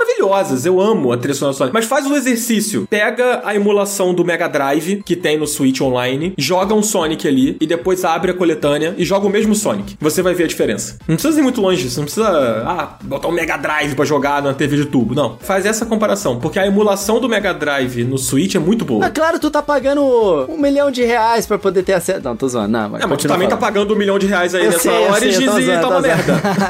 É, mas assim, eu não curti muito o som, achei o som abaixo. Talvez seja. Eu tô sendo chato? Talvez, eu possa estar sendo chato, mas eu senti essa diferença. E eu sugiro que faça esse teste, cara. Quem tá jogando no Switch, principalmente, que tem a emulação ali. Eu sei que é raro, porque, porra, você tem que estar tá pagando aquele absurdo que é o Switch Online que, vem com o Mega Drive. Mas pra quem paga o pacote de expansão, façam esse teste. Vocês vão ver que a diferença existe, É sabe? foda, eu não, eu não acho que é frescura, é o mínimo, né? Tipo assim, tu espera que com esse preço, tantos anos depois, é uma série de jogos que tá sendo ali remasterizada pra eles cobrarem o preço que eles estão cobrando, o mínimo que você espera é que esteja a par, né? Com Impecável, a versão né? original com outra versão. É o mínimo, eu acho, sabe? Eu acho desrespeitoso até, tipo, com o próprio produto Sim. eles entregarem dessa maneira. É verdade, até porque eles subiram os preços de todos os Sonics numa tentativa de valorizar a marca do Sonic mesmo, né? Não foi por isso. Eles fizeram isso pra que as pessoas comprassem a coletânea. É a mesma estratégia da Nintendo tirando o Donkey Kong do Wii U quando lança ele no, no Switch. Se ele tá disponível pra você comprar na loja do Wii U, por que, que você que tem um Wii U vai comprar a versão nova? Que é o mesmo jogo. É, a, a, Aí eles a vão Sony tiram. andou fazendo isso também. A Sony fez a mesma coisa com Ghost of Tsushima. É, zoadíssimo. Lançou o Director's Cut e tirou o original, o puro, né? Pois é. Então, assim, esse tipo de estratégia acontece, eu acho péssimo. Eles fizeram a mesma coisa com o Sonic, só que eu acho que com o caso do Sonic é ainda muito pior, porque eram jogos que eram bem baratinhos, mano. São jogos muito antigos, sabe? Que estão em tudo quanto é lugar. Ficou muito feio, sabe? Pra SEGA, na minha opinião. A Square Enix fez isso com o Pixel Remaster também. Ela removeu os que eles tinham antigos da Steam e substituiu tudo pelos Pixel Remasters com preço mais, mais É, caro. pelo menos, no caso do Pixel Remaster, né? Algumas dessas versões que eles tinham na Steam eram horríveis, né? é O verdade. do Chrono Trigger ficou famoso, né? De tão horrível que ele era na Steam. O Final Fantasy VIII, por exemplo, é horrível a versão da Steam, sabe? Então acho que eles meio que corrigiram um erro ali. Ok, subindo o preço, mas pelo menos eles tiraram a versão ruim do jogo, que é sacanagem, né? São jogos muito queridos pelas pessoas. Aí eu fico meio brabo, mano, com o Sonic Origins, porque ao mesmo tempo que eu acho que ele traz coisas tão fantásticas como as sequências de animação que são semelhantes à do Sonic Mania, né? Seguem a mesma linha da do Sonic Mania, que eu acho muito carismáticas, muito bonitinhas. E eles fazem isso muito legal. Tem uma coisa nova que eles trouxeram que eu adorei, que é o lance de você não ter mais vida. Por exemplo, no Sonic 2, né? Eles tiraram as vidas e eu continue. Ah, é muito bom isso, mano. Isso tudo que a gente tá falando é no Anniversary Mode. Porque você pode jogar no modo clássico, Sim. onde os jogos, tipo, eles têm essas limitações de como eles eram na época mesmo, que é o Classic Mode, né? E tem também o Boss Rush, que você pode simplesmente ir nos chefes e direto. Mas no Anniversary Mode, o jogo ele é estendido, né, horizontalmente para ter o tamanho da tela completo. Os pixels, a definição deles na tela tá melhor, né? E você tem vida infinita. Então se você morre, você não dá game over, né? Você recomeça a fase do início, mas você não dá game over. Isso. Achei maravilhoso. Ao invés de você, por exemplo, as caixinhas de vida que você pegava lá no seu Sonic 2, né? Elas são substituídas por uma caixa com uma moeda especial, que é uma moeda que tem uma estrelinha. E essa moeda, ela é como se fosse um crédito para você repetir as fases bônus, que são as fases onde você pega as esmeraldas do Sonic, né? As esmeraldas do caos. Isso. Então, algumas dessas fases são muito difíceis, né? E aí você, às vezes, numa sentada, você não conseguia zerar o jogo e pegar todas as esmeraldas, né? Por exemplo, fazer coisas especiais do jogo graças a isso. Então, com essa adição dessa possibilidade das moedinhas, você pode ficar ali, porque não só com as caixinhas de vida, você também, quando você pega uma certa quantidade de moedas, se eu não me engano é 50 moedas numa fase, você meio que troca por um crédito. Então, se você for jogando, você vai ganhando esses créditos e aí você pode ficar. Porra, esses dias eu tava jogando e eu repeti, sei lá, umas sete vezes uma fase bônus lá que eu não tava conseguindo de jeito nenhum pegar a esmeralda, sabe? E aí depois eu consegui. Demorei sete vezes, mas eu consegui, sabe? Isso é legal, né, cara? É muito legal. E uma adição importante de citar também é que em todos os jogos você pode jogar tanto com Sonic, quanto com Tails, quanto com Knuckles. Até em, tipo, nos primeiros jogos que nem tinha o Knuckles, você pode jogar com ele, entendeu? Isso é bem legal, porque a jogabilidade deles é diferente. Eu, particularmente, adoro jogar as fases do primeiro Sonic, do segundo Sonic, tudo com o Knuckles. Eu acho, eu acho super legal, mano. Ele, ele tem aquela voadinha que ele cai direto nos inimigos e, e mata os inimigos. Eu acho a exploração do jogo com o Knuckles muito gostosa, sabe? Essa adição foi muito legal. E jogar com o Knuckles no 2, na verdade, era possível, né? Ah, é? É, você tinha que ter o cartucho do Sonic Knuckles, na época do Mega Drive, né? Que era aquele cartucho que ele. Em cima dele tinha um espaço pra você encaixar um outro cartucho. Ah, não era só no Sonic 3, não? Caralho, que Não. porra é essa, cara? Não sabia disso não. Não é o sabia? Megazord, tu faz o Megazord, é. Eu sabia disso no 3. Não, eu joguei o Sonic 3. A, a que eu tinha não tinha esse encaixe, não. O Sonic Knuckles, ele tinha tipo uma tampa que você levantava em cima dele. Hum. E aí em cima dele tinha um outro espaço pra você encaixar um outro cartucho em cima. Virava tipo um, um Tetris ali. Você encaixava o Que negócio em cima. E aí se você encaixasse o Sonic 2 em cima do Sonic Knuckles, você podia jogar com o Knuckles nas fases do Sonic 2. E ele virava o Sonic 2 e Knuckles, é isso? Exatamente. Por exemplo, aquela segunda fase, Chemical Planet, eu acho, que é a segunda fase do Sonic 2, ela tem umas torres nela, assim, que você passa batido quando você tá jogando com o Sonic. Só que com o Knuckles você escala a parede, né? Então você consegue voar nessas torres e escalar elas, e aí lá em cima tem itens, tem outros caminhos pra você fazer, sabe? Você termina as fases de maneira diferente por causa do, do Knuckles. Então, essa foi uma das coisas que me fez me apaixonar pelo Sonic novamente, assim, com essa coletânea. Porque eu consegui apreciar o level design do jogo muito mais do que eu apreciava na época. Eu adorei essa coletânea, tá? A gente tá citando várias coisas aqui, mas eu particularmente me apaixonei de novo por Sonic nessa coletânea. Eu gostava quando eu era criança, mas eu jogava só no videogame de outras pessoas e tal. Quando eu cresci, eu era muito frustrado com Sonic porque eu achava, tipo, esse lance do Sonic ficar correndo demais e toda hora você para. Você corre, aí você para. Eu gostava da velocidade. Agora, jogando com o Knuckles nessas fases e conhecendo com mais calma e sem ficar aquela correria, não sei o que, pra apreciar o que eles fizeram ali com o level design dos jogos, eu tô achando jogos muito, muito mais gostosos de jogar do que eu achava antes. E super criativo, sabe? O único jogo que não dá pra jogar com o Knuckles é o Sonic CD. né? Eu fiquei triste com isso, mas tudo bem. É. Cara, no geral, eu acho que a experiência é legal de você jogar. Eu não acho que vale o preço. Vou voltar nisso quantas vezes for necessário. Eu acho um absurdo o valor que eles estão cobrando. Tem os seus problemas, tipo esse problema do som. Eu enfrentei esse problema no som em algumas fases, principalmente no Sonic 2, e eu sinto que ele é pouco cristalino de forma geral, não é apenas um bug, sabe? Eu acho que o som é pouco cristalino. E o som do Mega Drive sempre foi muito bom, né, cara? A trilha do Sonic sempre foi muito forte. Ele tinha foi- Blast Processing, né? Pô.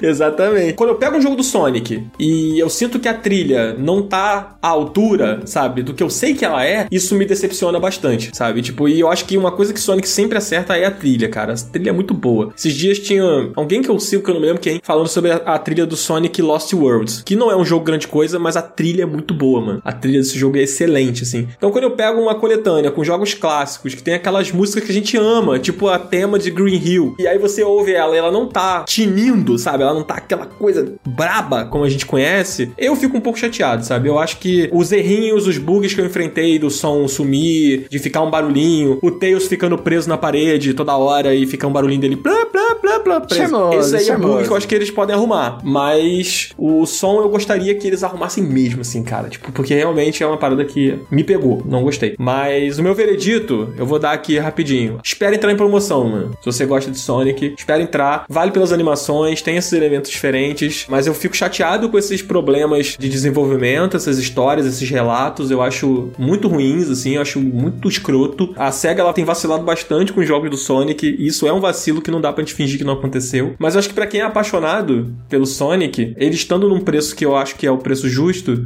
vale pegar, mano. Vale pegar porque você vai matar saudade. Quanto você acha que seria um preço justo? No lançamento, assim? Não, não, promoção. Quando entrar em promoção, assim, você, a partir disso aqui, eu acho que dá pra galera pegar, na sua opinião. Ah, eu acho que no máximo 100 reais, mano. Uns 100 reais, né? Eu ia falar a mesma coisa. É, eu acho que no máximo 100 reais. Mas no máximo. Considerando que você consegue jogar esse jogo de várias formas diferentes e tal, levando isso em consideração. Sim, sim. Eu não pagaria mais que isso, assim, tipo. É aquilo, né? A gente sempre fala isso, né, mano? Eu sempre gosto de repetir. Nós somos criadores de conteúdo, a gente recebeu o jogo, a gente tá num- numa posição que é uma posição privilegiada. Então, quando a gente vai indicar o jogo, Mas não é importante. importa, mano. A gente sabe. A gente compra jogo também, tá ligado? A gente Sim, exatamente. Ah. Tipo, se eu não tivesse recebido esse jogo pra analisar ele, pra trazer ele, o conteúdo dele aqui, eu ia querer comprar. E eu não ia comprar.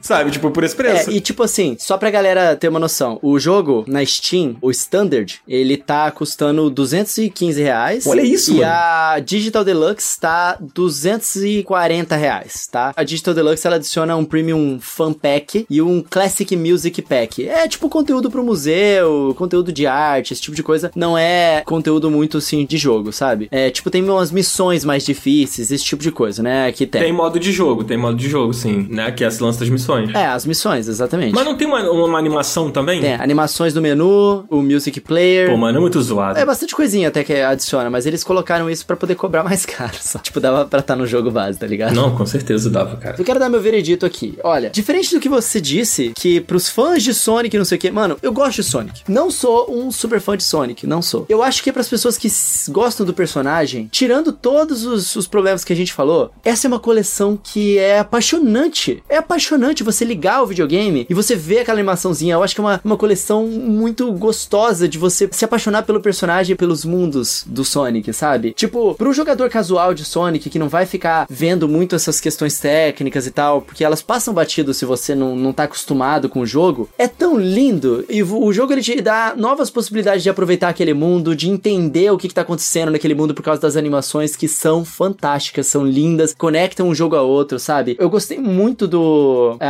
Anniversary Mode porque me deixa jogar o jogo do jeito que eu quero, sabe? Tipo, sem ficar dando game over toda hora. Eu curti aqueles mundos com personagens diferentes que, bom, eu nunca tinha jogado com Knuckles, né, nessas fases e eu tô adorando jogar, entendeu? Eu acho que é um jogo ótimo pra criança. Eu tô amando ver o meu filho se apaixonar por Sonic, mano, com esse jogo. Por causa dessas modificações mesmo que eles fizeram, sabe? Quando eu paro de jogar, eu dou uma olhadinha nas coisas que eu liberei no museu. É curioso ver algumas coisinhas extras ali do Sonic. Eu estou apaixonado nessa coletânea e um detalhe: ela é proibida de jogar na minha televisão. Proibida. Porque esse jogo na tela do Switch OLED tá gritante as cores. Tá uma coisa de louco você ver esse jogo na, na tela do Switch OLED, no Anniversary Modes, assim. Então, eu estou apaixonado por essa coletânea. É uma pena o jogo ser tão caro, porque eu acho que é um jogo que tá me fazendo apreciar Sonic de uma forma que eu nunca tinha apreciado antes. Então, por causa disso, eu recomendo bastante. Se você tiver dinheiro pra pagar, né? É, se você não tiver, tipo, espera uma promoção de pelo menos 50%, porque realmente é caro demais. É. Valeria 100. Mas é uma coletânea apaixonante, eu amei, assim. É, eu acho que, sei lá, a gente já teve outras coletâneas do Sonic que foram mais completas, né? Tiveram coletâneas que saíram no PlayStation 2, por exemplo. Mas o jeito que eles amarraram essa coletânea aqui foi especial, eu acho. Não, foi especial, eu também acho, sabe? Só que você olha o preço e você olha o conteúdo, eu acho que, já que é pra cobrar mais caro do que eu acho que eles deveriam estar cobrando, que botassem mais conteúdo, sabe? Aham. Que botassem o Sonic Pinball ali pra você habilitar ele, sabe? Que botassem o, o 3D Blast, que colocassem, sei lá, outros conteúdos mesmo, sabe? É isso. Eu acho que não justifica o preço, mas eu concordo com você que tem coisas ali legais. Uma coisa que faltou, tinha que ter, por esse preço, possibilidade de você jogar online de dois. Nada a ver, não tem isso. É verdade, porque eu, eu adoro o multiplayer do 2, mano. É, eu também acho muito legal e você pode jogar no Switch Online pacote de expansão, né? E pô, na coleção Olha aí, Premium, é você não pode jogar de dois, então. Só piora. Mas é isso, mano. Acho que esse é o Sonic Origins. Ricardo, isso que a gente te falou, te convenceu a pegar o jogo ou te convenceu a passar longe? Cara, vou te falar, me deu vontade de revisitar, especialmente isso que você falou. Eu achei interessante essas mudanças desse outro modo que vocês citaram, né? De aniversário, né? Pô, isso é interessante. E eu admito que o meu favorito sempre foi o Sonic Knuckles, porque justamente porque tinha o Knuckles. E eu gosto muito do Knuckles. então vem E comigo, eu vem fico, comigo. pô, deve ser maneiro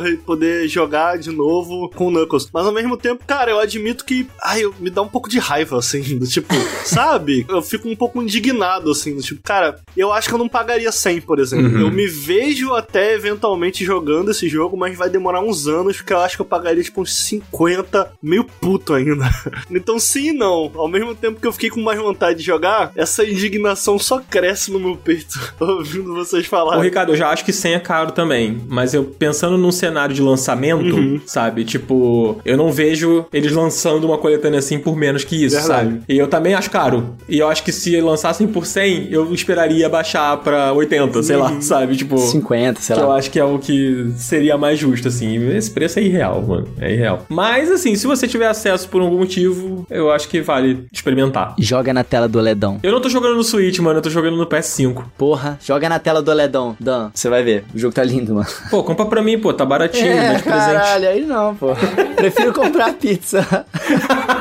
Tá bom. Gente, acho que foi isso. Vamos fazer rapidinho o nosso Up Indica, Coelho? Ué, dá tempo? Rapidinho, rapidinho. Ah, então já é. Então vamos. Ricardo, vamos fazer nosso tradicional Up Indica aqui antes da gente se despedir, cara. Indica aí qualquer coisa, mano. Pode ser jogo, série, livro, sei lá, tirinha da Turma da Mônica, o que você preferir, mano. Pô, cara, tava pensando aqui alguma coisa diferente, mas vou no padrão hoje. Provavelmente indicar algo que vocês já estão vendo, mas se não estão vendo, deveriam. The Boys. The Boys tá bom, hein? Caramba, o último episódio foi incrível. Tem lá no Prime Video. É uma série meio que satiriza heróis. E eu tenho um pouco de preguiça de certas coisas de The Boys, porque ele quer muito parecer meio que, ah, a gente é adulto, tem sangue, tem sexo e tal, mas, no entanto, todavia, essa última temporada, ainda que tenha umas coisinhas que eu acho meio bobo, cara, tá muito bem escrita e não tem como não falar de The Boys sem falar do ator que tá fazendo o Capitão Pátria, né, o Homelander, que, cara, ele tá esculachando, então vale muito a pena assistir de verdade mesmo, assim. Muito bom. Cara, eu larguei o The Boys na segunda temporada. Não tava curtindo muito, mas estão falando tanto dessa terceira que eu tô querendo voltar, Tá cara. na quarta. Tá na quarta? Eu acho que tá na quarta. Tô viajando? Tô, tô misturando? Acho que é a terceira, acho que é a terceira, Ah, então mano. tô viajando, é A terceira. quarta é Stranger Things. Eu não vi The é Boys. não. verdade, é isso. Eu tô confundindo com Stranger Things. Ah. Pô, cara, mas você terminou a segunda? Não, eu parei no meio. Pô, cara, te falar que eu gostei. Eu acho que o, The Boys, de uma maneira geral, é um seriado que, na minha opinião, vem tendo uma crescente, assim. Então, se você não gostou da segunda, não sei se você vai gostar da terceira, sabe? Entendi. Eu gostei muito da primeira. A primeira eu acho Uhum. bem boa, assim. Mas vamos ver. Eu de repente eu dou uma chance aí, mas fica aí a indicação, cara. Você, Coelho. Cara, eu vou recomendar às pessoas a baixarem agora a demo de Live Alive. Nossa, eu preciso fazer Mano, isso. baixa agora, Dan. Baixa agora. Cara, olha, eu não tive tempo de jogar muito, mas o pouquinho que eu joguei eu já me apaixonei completamente. Pra quem não tá ligado, Live Alive é o jogo que é o precursor de Chrono Trigger, não em termos de história, mas em termos de composição da música, de como o mundo funciona e tal. Eu não sei. Não sei a que ponto, tá? Porque eu tô conhecendo o jogo só agora. Eu tô falando o que eu li na internet.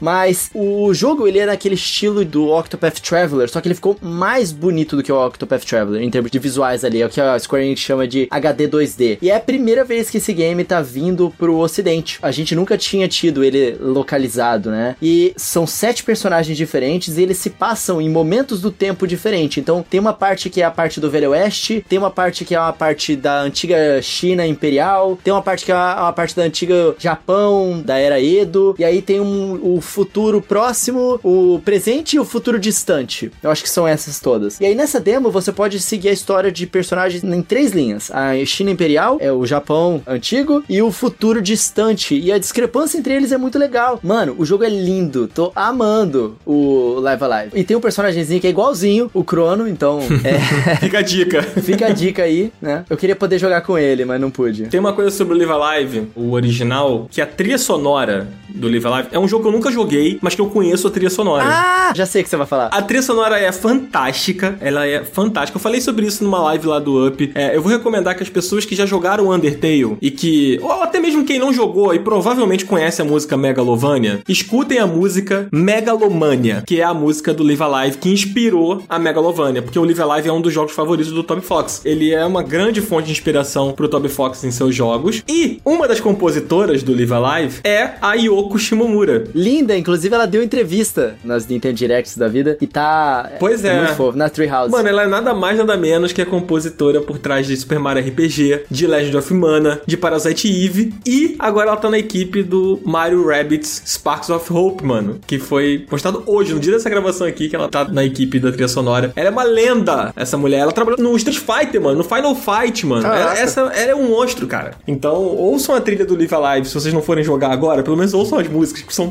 sensacionais. Recomendo muito. É isso, fica aí essa recomendação aí pra galera. Pois é. Nem era minha recomendação, eu roubei, né, seu espaço, Não, né? por favor, Foi. por favor, só adicionou. Qual que é a sua então? Cara, a minha é uma recomendação que eu fiz num sem pauta que a gente gravou, que ainda vai ao ar aqui pro feed geral da galera. Ele é. Inclusive, é isso, você quer ouvir o nosso sem pauta, seja um assinante lá no Catarse, né? Dá uma olhadinha lá nas tiras que tem acesso ao nosso episódio, que a galera que assina recebe em antecipado. Então, mas eu vou dar uma préviazinha aqui, que é o filme, mano. Tudo em todo lugar ao mesmo tempo. Esse filme ele tá em cartaz ainda no cinema. E, mano, esse filme é maravilhoso, mano. É maravilhoso. É um dos melhores roteiros que eu vi no cinema nos últimos anos. E eu recomendo muito. é, Acho que nem é tão legal falar muito dele, sabe? Vejam um trailer no máximo e assistam. Ele é sobre multiverso, uma loucura muito grande. Só que não é uma coisa de herói, não é essa maluquice. Ele, ele é muito profundo, cara. Ele tem um roteiro que fala muito sobre ser humano, sabe? E, e sobre várias questões, assim. Eu vou falar mais dele no Sem Pauta que vai sair em breve. Mas ele ainda tá no cinema. Então, se você se sente confortável em ir ao cinema, se você já voltou a ter esse hábito na sua vida, é, após esse período, né, que a gente passou longo de isolamento, assista, mano. Assista esse filme porque ele é muito bom, muito bom mesmo. Um dos melhores filmes que eu vi nos últimos anos, cara. Caraca. Recomendo fortemente. Aí sim. Muito forte, muito forte. Top Inclusive, demais. Ricardo e Coelho, se não assistiram ainda, Eu quero ver esse final de semana. por favor. É, eu esqueci de falar só pra galera, o Live Alive ele é exclusivo de Switch, tá? Então a demo tem que ser no Switchão. Tá, tá. Boa. Pô. Eu vou baixar essa demo hoje, mano. Baixa, baixa. Eu assisti o Tudo em Todo Lugar ao mesmo tempo, Hum. sem saber do que se tratava. Não vi nem trailer, vi um pôster. Eu acho que essa é a experiência optimizada, é o que eu recomendo, assim. Você gostou, mano? Cara, olha só, eu não amei como a maioria das pessoas, porque eu acho que o filme tem uma mensagem muito direta que se você se enxergar ali naquela mensagem, ou se aquela mensagem bater pra você, eu vejo com muita clareza, caralho, como você agrega importância àquilo, né? Eu acho que a, a mensagem não foi tão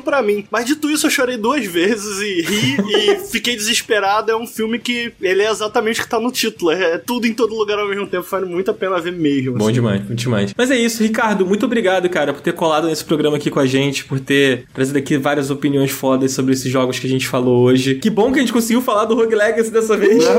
Porra, promessa paga. Cara, deixa suas redes aí, deixa seu trampo pra galera poder acompanhar você mais de perto, quem ainda não acompanha. E, cara, volte sempre, que a casa é super sua, Pô, cara. bom demais gravar com vocês, como sempre. Pra quem quer conhecer meu trabalho, eu faço vídeos pro Nautilus e podcast também. Vocês podem procurar aí pelo Nautilus, tanto no YouTube quanto na Twitch. Procurem por Nautilus Link, vocês vão achar. A gente faz vídeos opinativos e faz uma certa curadoria de jogos independentes. Vou convidar a galera, cara, pra seguir o nosso Instagram, que tá crescendo bastante. Vocês procurarem aí no Insta Nautilus Link, vocês vão achar que a gente tem feito essa curadoriazinha semanal. É fácil você saber o que, que tá saindo de grandes lançamentos, mas muita coisa passa por debaixo do radar quando a gente fala de jogos independentes. Então lá no Nautilus, no Instagram especificamente, a gente tem criado conteúdo que vai nessa direção de fazer essa curadoria de jogos muito legais independentes que estão saindo e que vocês podem acabar nem percebendo. Fora isso, vocês podem me seguir no Twitter, eu sou bem ativo lá, arroba Ricardo Nauts. E é isso. Obrigado pelo espaço, gente. Fica aí o convite pro ouvinte conhecer. Tamo junto demais. Olha, eu vou te dizer, o trabalho que vocês estão fazendo no Instagram realmente é tão bom que eu tô inspirando o meu trabalho no Instagram nos formatos que vocês estão colocando lá, que tá de muito bom gosto, mano. Parabéns, Pô, mesmo. maneiro. Muito foda. Maneiro. E é isso, né, Coelho? A gente vai ficando por aqui. Semana que vem a gente tá de volta, né? É isso aí. Muito obrigado a todos os nossos queridos amigos ouvintes. Espero que vocês tenham gostado. Espero que este episódio tenha ajudado vocês a se decidirem aí nesses quatro jogos que tem feito bastante barulho na internet e que a gente tinha muito o que falar. Toda quarta-feira, às 10 horas da manhã, estamos de volta aqui. Às vezes, às sextas-feiras também, dependendo do apoio de vocês lá no nosso catarse.me barra up. Todas as nossas redes sociais ficam aqui, ó, na descrição do episódio. Segue a gente lá, arroba segue o up. Segue lá a nossa Twitch, dá uma moral pra gente aí e muito obrigado por estarem sempre aqui com a gente, amigos. Então, até semana que vem, amigos. Valeu! Valeu, tchau, tchau! Valeu!